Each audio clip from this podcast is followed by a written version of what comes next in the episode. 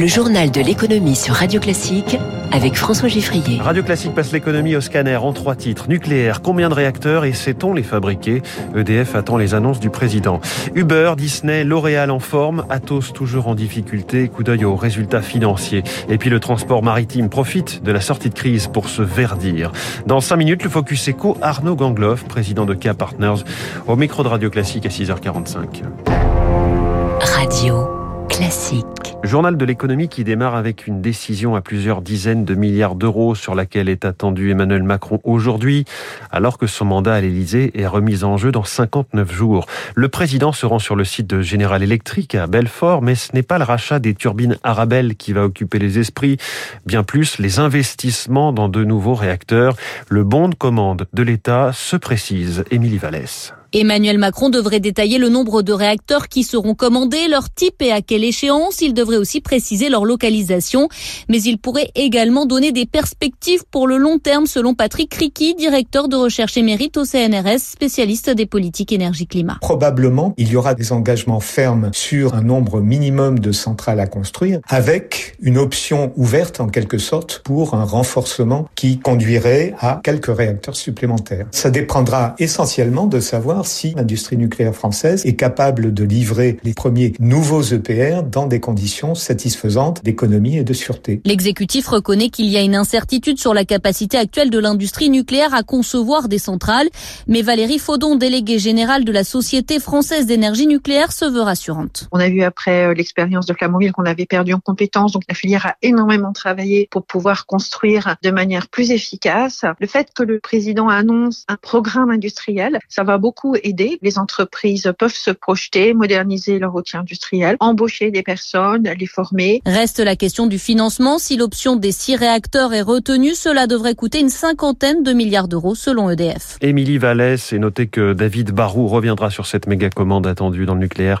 à 8h-5 dans son décryptage du jour. On reste dans le domaine de l'énergie avec ce sens du timing hein, dont a fait montre Patrick Pouyanné hier matin. On en parlait dans le journal de 6h30. Le PDG de Total Energy a annoncé son propre chèque inflation en quelque sorte avant même de publier des résultats financiers que l'on annonce euh, faramineux.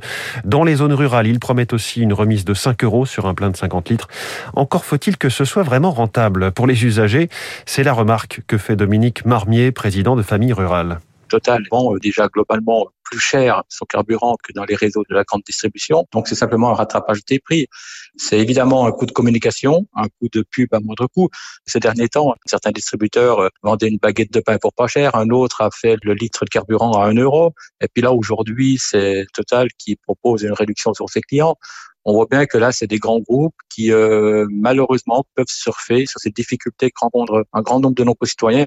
Malheureusement, ça ne solutionnera pas le problème de pouvoir d'achat des familles. Et on attend donc pour 8 heures ce matin les chiffres financiers de Total Énergie. La, saison des résultats d'entreprises qui continuent d'animer les séances boursières. Il y a quelques minutes, deux banques françaises ont publié des résultats records. 9 milliards 100 millions d'euros de bénéfices pour le Crédit Agricole, x 2 en, en un an. Et 5 milliards 600 millions pour Société Générale Là aussi, c'est sans précédent. Hier soir, c'est Uber qui a surpris de façon spectaculaire. Bonjour Eric Mauban. Bonjour François, bonjour à tous. Le géant du VTC et de la livraison de repas est dans le vert. C'est une grande première et personne ne s'y attendait. Effectivement, 892 millions de dollars au, dernier trimestre 2021, un bénéfice salué à Wall Street par une hausse de 5% de l'action dans les transactions hors séance. Les fêtes de fin d'année ont été très profitables. Le chiffre d'affaires a fait un bond de 83% sur un an. L'application compte désormais 118 millions d'utilisateurs actifs mensuels. Uber récolte surtout les fruits de ses investissements dans son activité de livraison. Elle génère désormais davantage de recettes que l'activité trajet. Il reste maintenant à savoir si ce modèle est économique et durable car le statut social des chauffeurs fait toujours l'objet d'une bataille juridique. Alors, autre grand nom de la place américaine, Disney, là aussi avec un chiffre au-delà des attentes pour sa jeune plateforme de streaming. C'est vrai, c'est mieux que prévu. Le chiffre d'affaires trimestriel augmente de 32%, dopé par l'allègement des restrictions sanitaires et l'apaisement des craintes sur le variant Omicron. Le service de streaming de Disney donne satisfaction avec près de 130 millions d'abonnés, soit une hausse de 37% sur l'année. L'objectif est de doubler ce nombre d'ici à 2024 en investissant plusieurs milliards de dollars dans la création de contenu. Alors si on revient du côté de la place parisienne, on notera le record historique engrangé par L'Oréal, 32 milliards d'euros de chiffre d'affaires, 4 milliards 600 millions d'euros de bénéfices, la, division grand public qui est dépassée par celle du luxe. Et puis Eric, il y a le cas Atos, euh, toujours en difficulté.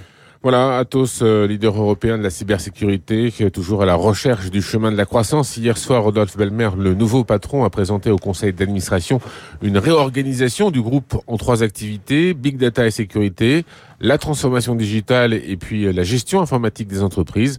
Le groupe qui a revu à la baisse en janvier ses prévisions de résultats est sous pression et prépare un plan de relance qui sera dévoilé au cours du deuxième trimestre. Éric Mauban et son œil en continu sur les marchés. Merci Éric. Alors au milieu de tous ces chiffres, il y a les cours et la clôture. Hier soir à Wall Street, le Dow Jones a gagné 0,86%, le Nasdaq 2,08%, le CAC 40 a progressé d'un 60% à 7140 points. Le Nikkei progresse en ce moment de 0,30%. Encore un chiffre totalement exceptionnel, celui annoncé hier par Maersk, le géant danois du transport maritime. Bénéfice multiplié par 6 pour atteindre 16 milliards d'euros et attendu au même niveau pour 2022. Plus globalement, c'est tout le secteur du fret maritime qui a bénéficié de conditions exceptionnelles cette année. Les ports congestionnés, le manque de conteneurs, la reprise de la consommation. Paul Touret dirige l'Institut supérieur d'économie maritime. Cette crise a quand même un avantage, c'est qu'elle dégage quand même beaucoup de bénéfices pour les armateurs qui doivent engager une grande modernisation maritime dans la décennie. On connaît les contraintes de décarbonation du transport maritime qui sont relativement fortes. On a des exigences de calendrier dès 2023. Et finalement, cet apport financier va vite se transformer en construction navale, en navires plus modernes et plus efficients.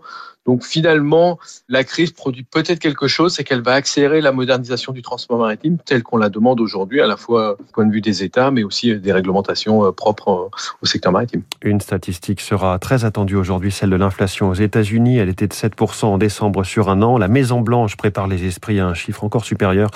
On en reparle à 7h15 avec le patron de la rédaction d'Investir, François Monnier.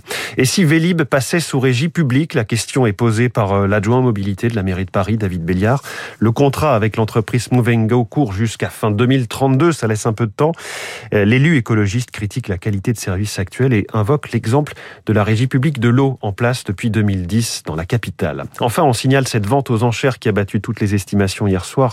200 paires de baskets Air Force One que le designer et directeur artistique de Louis Vuitton, Virgil Abloh, disparu en novembre dernier, avait dessiné pour la maison de luxe et la marque Nike. Elles sont parties pour un total de 25 millions de dollars chez Sotheby's, 100 000 dollars la paire en moyenne.